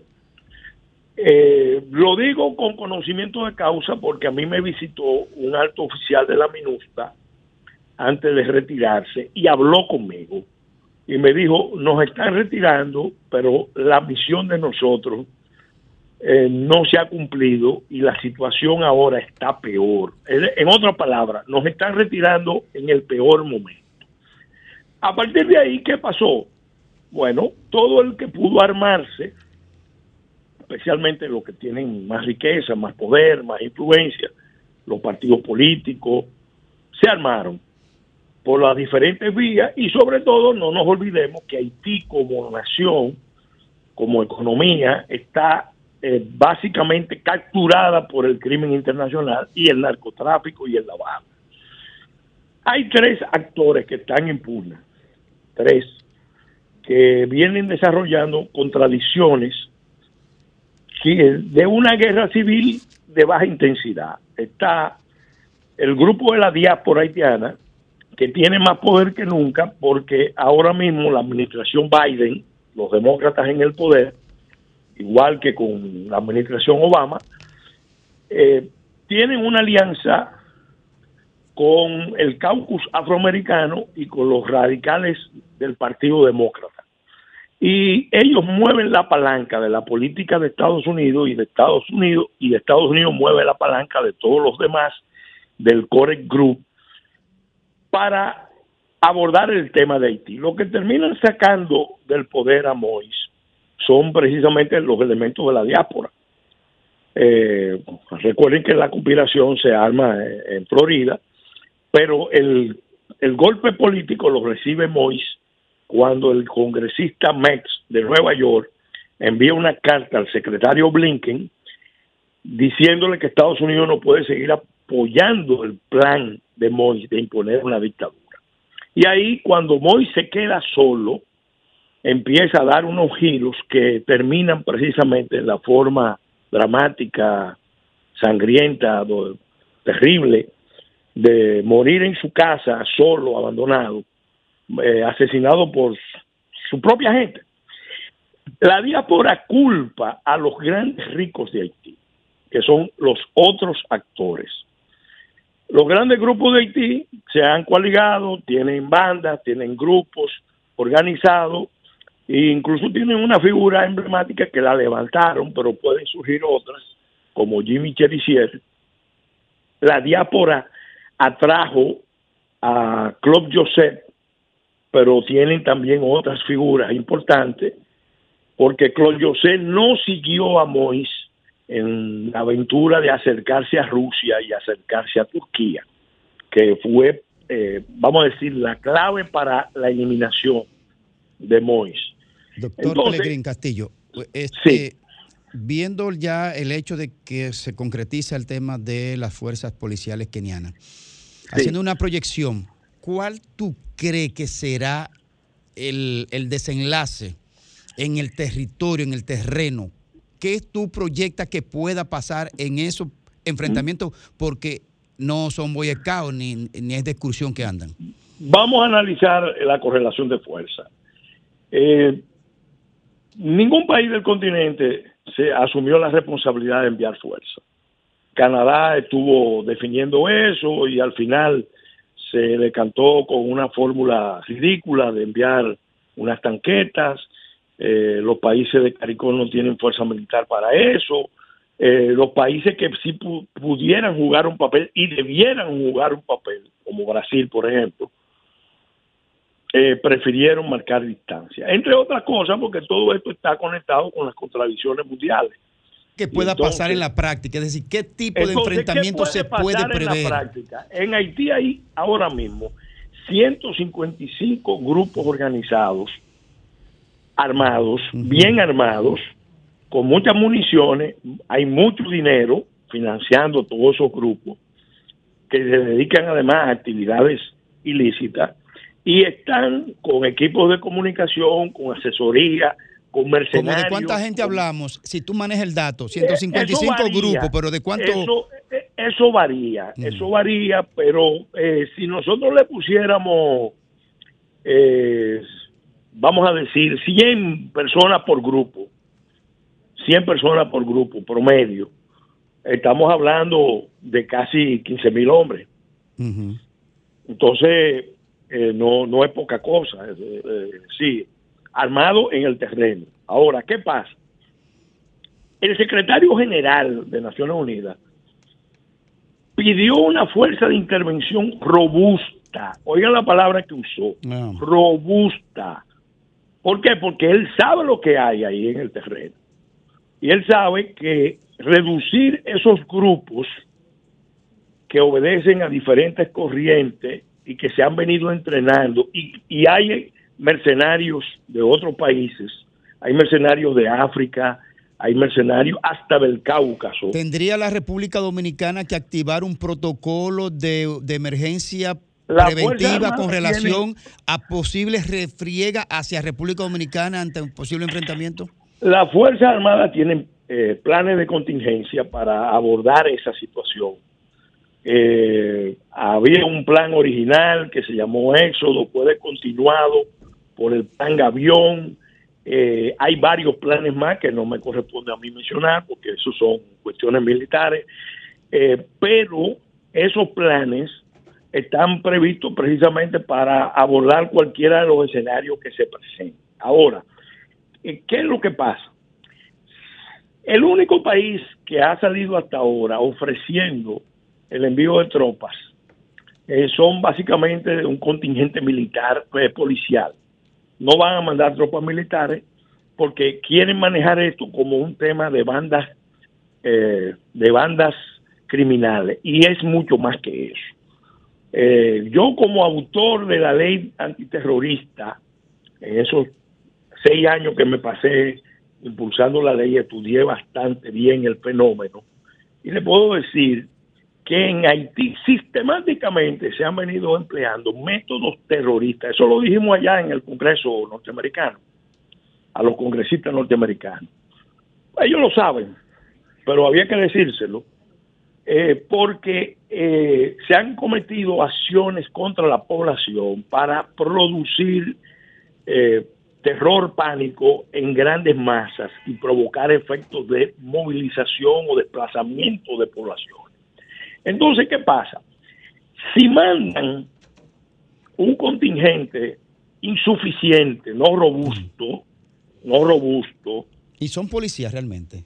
eh, Porque, bueno, eh, porque para enfrentar eso no es con policías. Los policías no tienen entrenamiento. Los policías que conocemos en el mundo no tienen entrenamiento para ese tipo de cosas. O es un No, cuerpo paramilitar eh, disfrazado policial. Mira, puede ser que sean unidades especiales de la policía de Kenia, eh, pero mil efectivos es insuficiente para una situación como la que eh, hay. y, y Jamaica creo que ofreció en, la zona.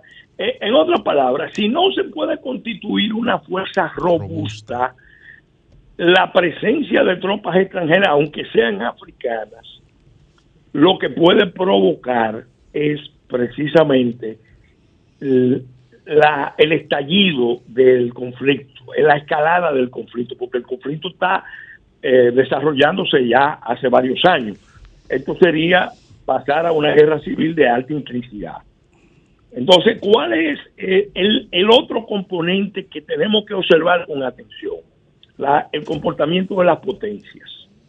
Fíjense que, y, y esto eh, son informaciones que mucha gente no conoce, en el gobierno de Danilo Medina, eh, mientras estuvimos en el Consejo de Seguridad, tengo entendido que se hizo un intento en dos, tres ocasiones de convocar el Consejo a reuniones no públicas para analizar la crisis haitiana.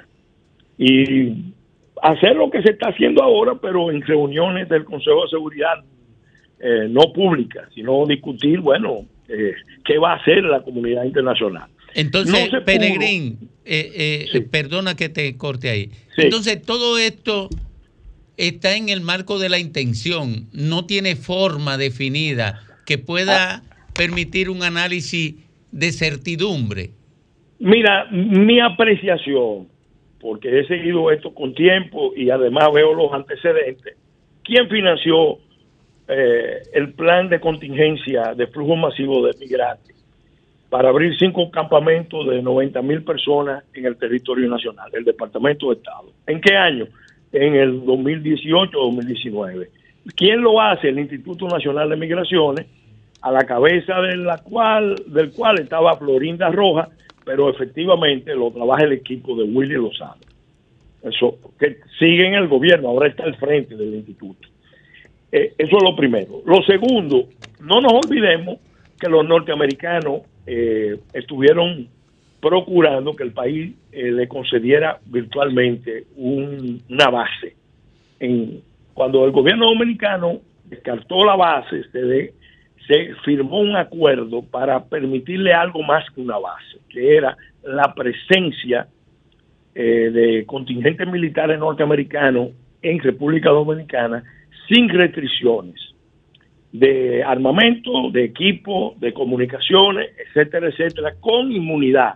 Eso lo rechazó el Tribunal Constitucional porque era una manera de legalizar, en virtud de un acuerdo de defensa extremadamente desequilibrado, la presencia ilimitada de tropas norteamericanas en el territorio dominicano. Ok, Afortunadamente, el Tribunal Constitucional también rechazó eso. El acuerdo de pre-checking, el acuerdo de pre-checking, que no lo ha aprobado el Tribunal Constitucional y que yo espero que lo rechace para que se reformule y se rediscuta, establece también unas cláusulas que convierten a República Dominicana en un país de refugio. Ok, eh, Pele-. Pelegrín, pero quedándonos un poco en, en- en- en la situación de coyuntura, en lo de Sí. ahora, a ustedes que son estudiosos del tema, ¿les Sí. genera algún tipo de esperanza eh, esta acción anunciada? Mira, en principio no, porque eh, primero no tenemos idea de, de cuál es la composición final de la fuerza. Ok, Eh, eso es lo primero. Lo segundo, lo ideal es que sería que fuera una fuerza del continente. eh, del continente. Pero, pero eh, eso, eh, eso nadie lo quiere. eso eh, nadie lo quiere. ¿Por qué? Esa es la pregunta. ¿Por qué nadie lo quiere? Esa es la pregunta. Porque los países del continente, que tienen una gran división eh, político-ideológica, vieron la posición de Rusia y de China y porque además eh, la intervención de Estados Unidos, Canadá, el Corre Cruz en Haití ha sido también la causa de la desestabilización política y del estado de violencia que hay ahora mismo. Gracias, Haití. Eh, Gracias, eh, Peregrín. Muchísimas gracias. Eh, Bueno, ya- a tenemos que cortarlo, tenemos que venir, a- eh, tiene que venir aquí, pero con más tiempo Bueno. porque ya estamos estrangulados por el tiempo. ¿De acuerdo? Eh, vamos a ver si conectamos contigo la próxima semana o la siguiente semana. Hay que prepararse, mira, eh, Domingo, Domingo, hay que prepararse. Eh, yo estoy llamando a la formación de juntas patrióticas en todo el país. Sí. Por una razón. Si hay una guerra civil en Haití, el próximo paso es tratar de que ese conflicto desborde la frontera de Haití y venga hacia acá. Ok, gracias, Pelegrín. Ya te llamaremos para que venga por acá.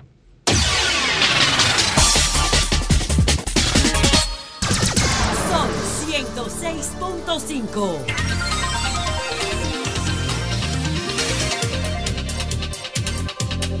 Las 4.35 minutos aquí en el sol del país, en el sol de la tarde. A esta hora, la revelación don Félix Lajara. Muchas gracias, Domingo. Saludos a toda la teleaudiencia y los radioescucha del Sol de la Tarde, del Sol del País.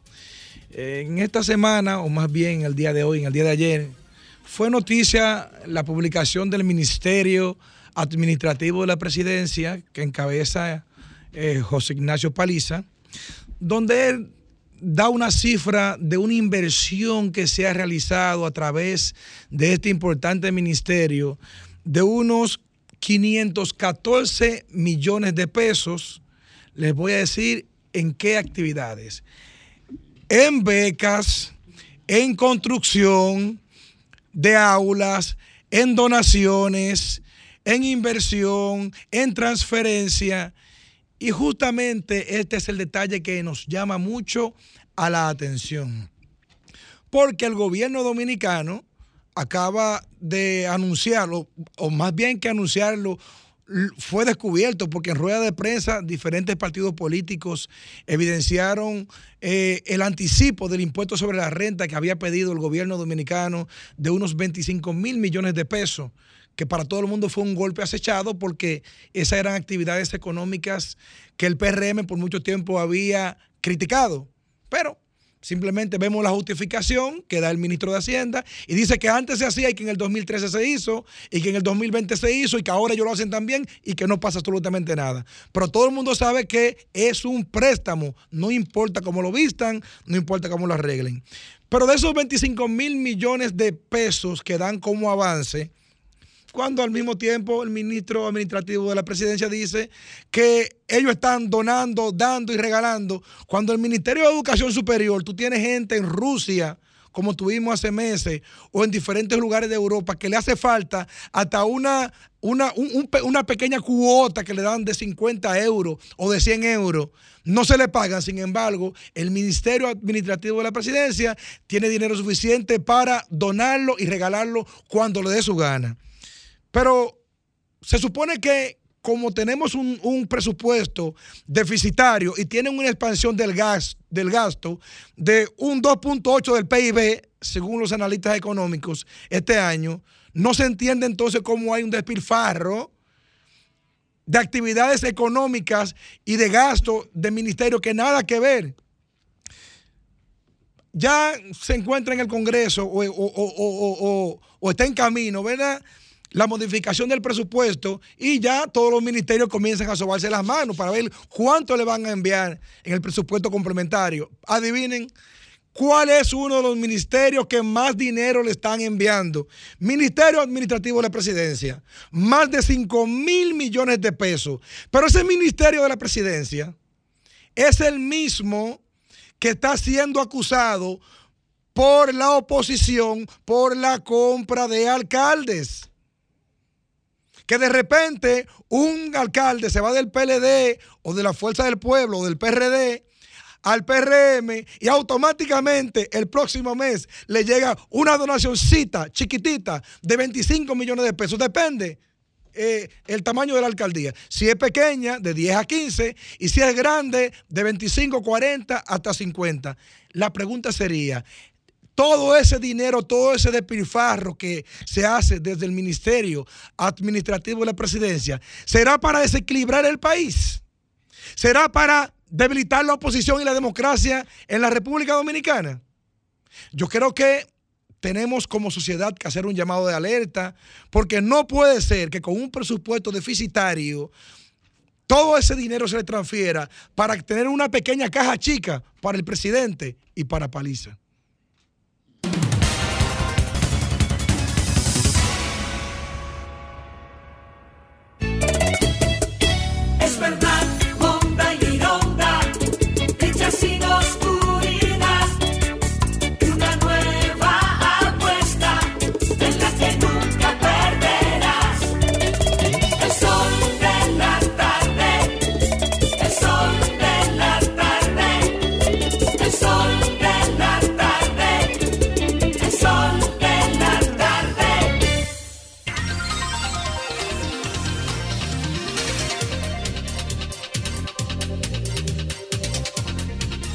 Bueno, retornamos, retornamos al sol del país.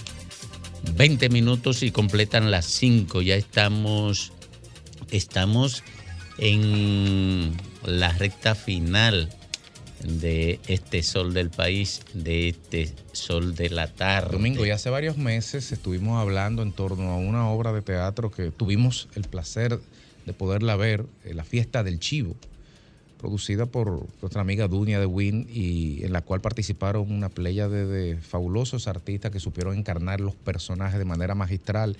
Y hoy está con nosotros Francis Cruz, actor eh, que desempeñó un rol buenísimo en esa obra. Tremendo actor. Tremendo actor, en la cual nos tiene la buena noticia, Francis, de que van a hacer la obra de nuevo. ¿A qué se debe esto y qué nos cuentas? Ante todo, muchísimas gracias y por su por sus consideraciones a nuestro trabajo también actoral y en producción.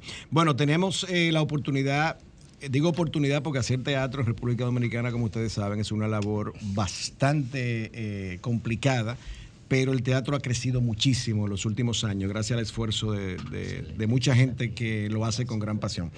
Y luego de tener 10 funciones eh, totalmente a casa llena, 10 funciones hace Wow. un par de meses en la sala Ravelo del Teatro Nacional.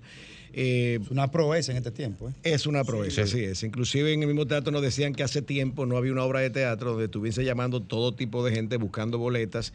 Sabe que el teatro tiene un- se reserva unas cortesías en cada una de las salas del teatro. Gracias para- por la que trajiste hoy, sí. Nunca nos llega, pero sí. No hemos terminado la entrevista, estamos comenzando, ¿verdad? Entonces, gracias a Dios fue una, una- una experiencia maravillosa eh, tener la primera temporada de La Fiesta del Chivo. Y ya Dunia tiene los arreglos, hizo los arreglos con, con los autores de la obra, con eh, Mario Vargas Llosa y con Natalio Grueso, que hizo la adaptación a teatro. Y vamos del 10 al 13 de agosto, la próxima semana, en la sala Ravelo de nuevo, solo para cuatro funciones. Y a propósito de Dunia de Buen, la tenemos en línea ya, en la línea 2. Buenas tardes, Dunia. Hola Federico, hola a todos, ¿cómo están? Gra- gracias por participar y por darnos esa buena noticia. Cuatro funciones más entonces. Sí, solo haremos cuatro funciones más porque fue el hueco que encontramos en esta temporada. En estos meses está todo lleno, como ya habíamos comentado cuando estuve por allí en cabina. Y de verdad que estamos contentos. Eh, reiteramos a los, a, los, a los escuchas, a los radioyentes que nos acompañen estos cuatro días. Las personas que no pudieron ir durante las diez pasadas presentaciones, pues tienen la oportunidad de venir la semana que viene. Solo serán cuatro funciones. Bueno, pues muchas gracias, Dunia. Nosotros nos sumamos a ese pedimento de que vayan y vean esta obra maravillosa, que no solamente es un buen guion y una buena interpretación, sino una manera magistral fuiste, de contar nuestra fuiste. historia. Sí, que yo fui Que tú y que volveré ahí si, Sí, sí, sí, si nos traen la taquilla. Claro, Gracias, claro, Du- eh, Dunia, una última pregunta. Eh, ¿Y no incorporaron la obra dentro del programa de actividad de la feria? No, no. Bueno. Así son las cosas. No, no la incorporaron. Yo traté, te, y te lo digo, bueno, lo, lo digo sinceramente, lo intentamos, pero es que no hay dinero. Ya yo te he dicho que esa es la excusa de la excusa de siempre eterna, sobre todo en el Ministerio de Cultura. Pero antes de cerrar la llamada, aún quedan boletas para estas cuatro funciones ¿Dónde que se yo compran? sé que Francis lo va a re- Francis lo va a reiterar.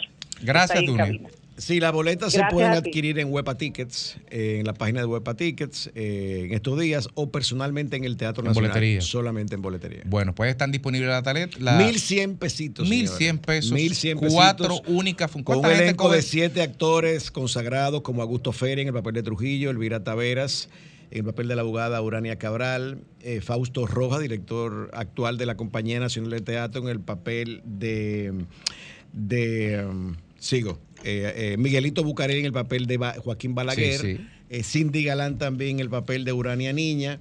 Y um, ¿qué más? Hensi Pichardo, el papel de- del senador. ¿Y Francis. Cruz? Fausto Rojas y un servidor. Bueno, pues ahí están. No se la pierdan. Está- Aves. Fausto en el papel de Aves, de Johnny Aves. Gracias.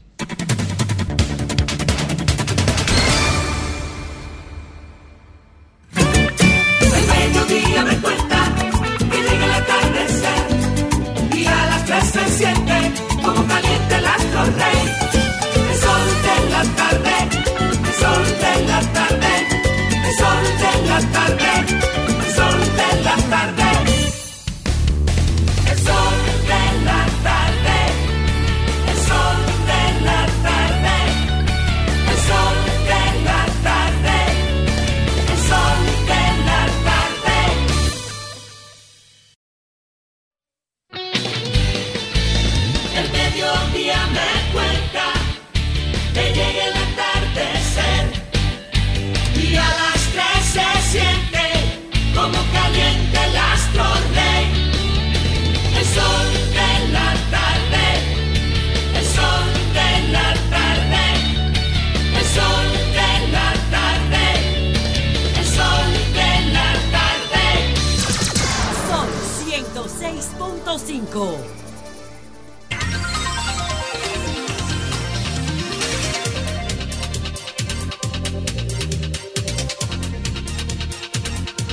Bueno, señores, que estamos y ya alcanzamos las 4.45 minutos de la tarde, en este que es el sol de la tarde, el sol del país. Y vamos a conversar ahora con Yaxel Román. Sí, señor, es precandidato a diputado por el Distrito Nacional por el Partido Revolucionario Él Moderno. es casi de este equipo. Eh, es casi Sí, de amigo, este equipo. Son 10 años Sí, ya sí. colaborando con Sol de los sábados, Sol de la mañana, Sol de la tarde. Aquí he venido como dirigente juvenil, aquí he venido como embajador, he venido como vicecanciller de la República, ahora presentándome formalmente como precandidato a diputado en esta demarcación, que es la circunscripción número uno del Distrito Nacional por el Partido Revolucionario Moderno y aliados. Bastante concurrida la, la- la circunscripción número uno. Y ahora entonces como candidato a diputado, Yaxel, ¿qué es lo que proponemos? ¿Qué queremos? Claro, eh, la agenda legislativa que estoy presentando en este momento es una agenda que busca dar respuesta a buena parte de los problemas estructurales que tiene la República Dominicana. Desde luego, eh, parte de la audiencia pudiera preguntarse qué tanto puede hacer un solo diputado de 190. Quizá uno por sí solo no genera estos cambios, pero cuando uno sí tiene una agenda clara de cuáles son las prioridades, es bastante lo que puede eh, contribuir. Entonces, uno de los problemas principales, y lo estaba hablando Félix, quizá desde otra eh, parcela, Grimer también en, en otras ocasiones, es desde el punto de vista del presupuesto en la República Dominicana y las recaudaciones en República Dominicana. En un año muy positivo, República Dominicana recauda 14% del Producto Interno Bruto en impuestos. Sin embargo, en un año normal, República Dominicana gasta 20% del Producto Interno Bruto.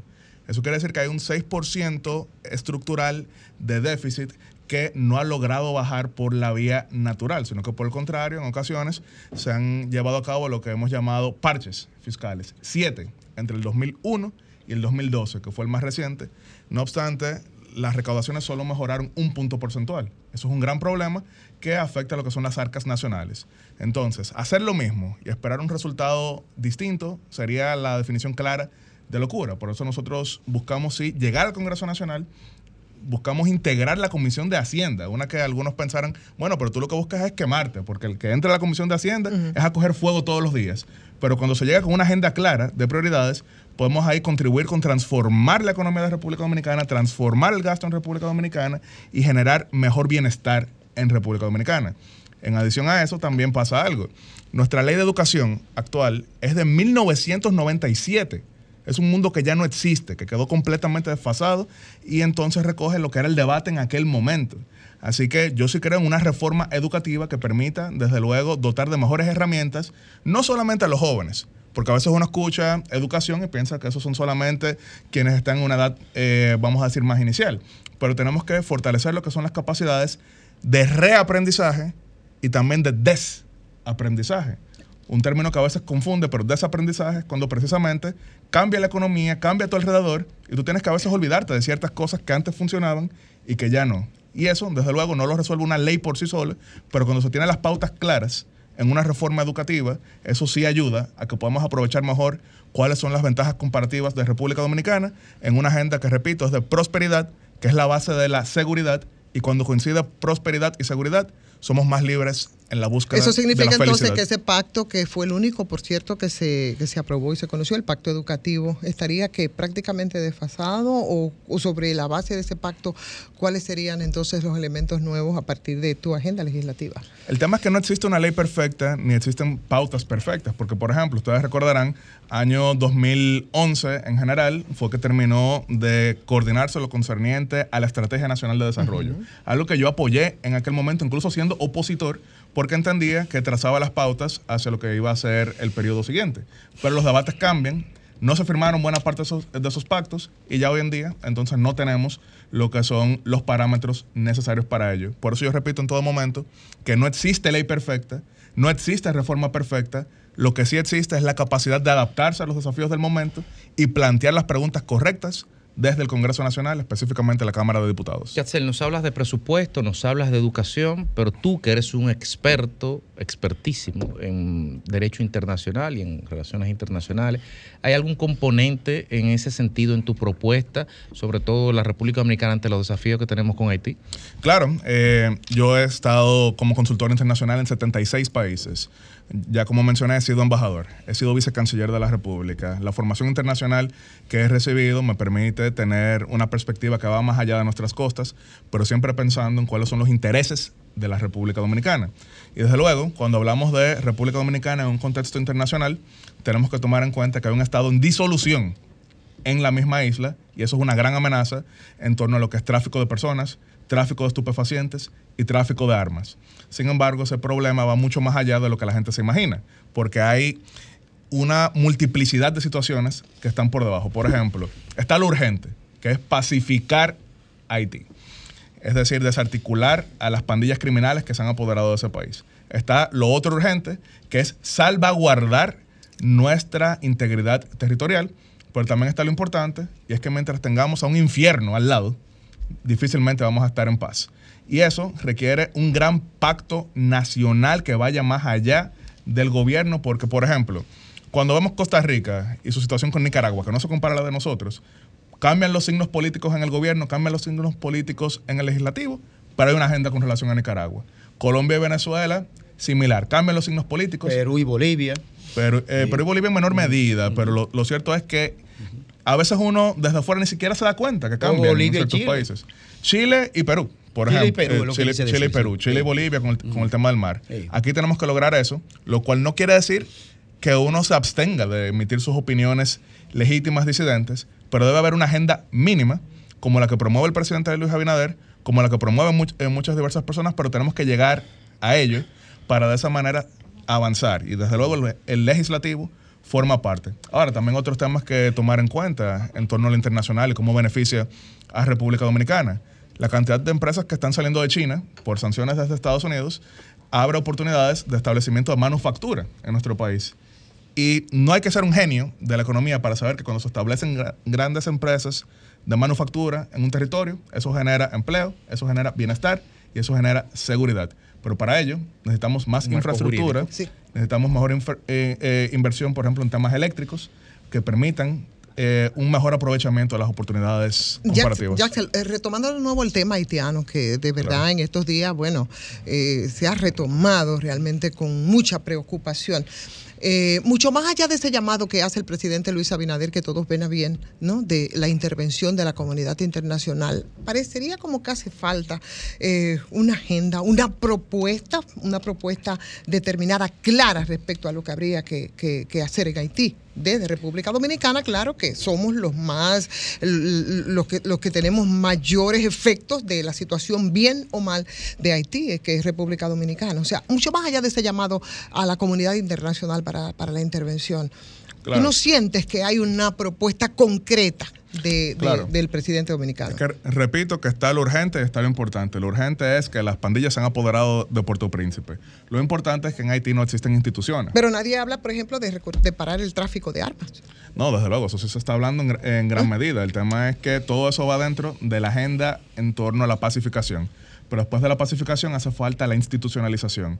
Porque en Haití, por ejemplo, aún antes de que asesinaran en su casa a Jovenel Moïse, en Haití pasaban hasta 15 meses sin un primer ministro. Y cuando no hay un primer ministro, el gobierno no tiene iniciativa legislativa. Cuando no tiene iniciativa legislativa, no puede aprobar el presupuesto. Y cuando no puede aprobar el presupuesto, entonces esa es la condición para el liberamiento de fondos de contrapartida internacional. Y eso aumenta lo que es la hambruna. Entonces estamos hablando de un problema que va mucho más allá y que yo lo trato en todo momento y muchas personas lo, tra- lo tratamos de forma que no sea solamente demagógica. Porque quizás si yo fuera demagogo, pudiera golpear la mesa y hablar aquí solamente de una parte del problema. Pero es un problema que va mucho más allá y que nos afecta. Y que si nos afecta, tenemos que buscar la solución sabiendo que no es dominicana, que no puede ser dominicana y que jamás será dominicana. Pero como nos impacta, tenemos que sí ser constructivos. Bueno, definitivamente son muchas las líneas importantes que llenaría Jaxel, eh, Jaxel Román desde el Congreso, así es que te deseamos muchos éxitos, mucha suerte, señores, y contigo, por supuesto, nosotros, aunque sigue saliendo el sol, hoy nos despedimos, mañana nos reencontramos en este sol de la tarde. Hasta mañana.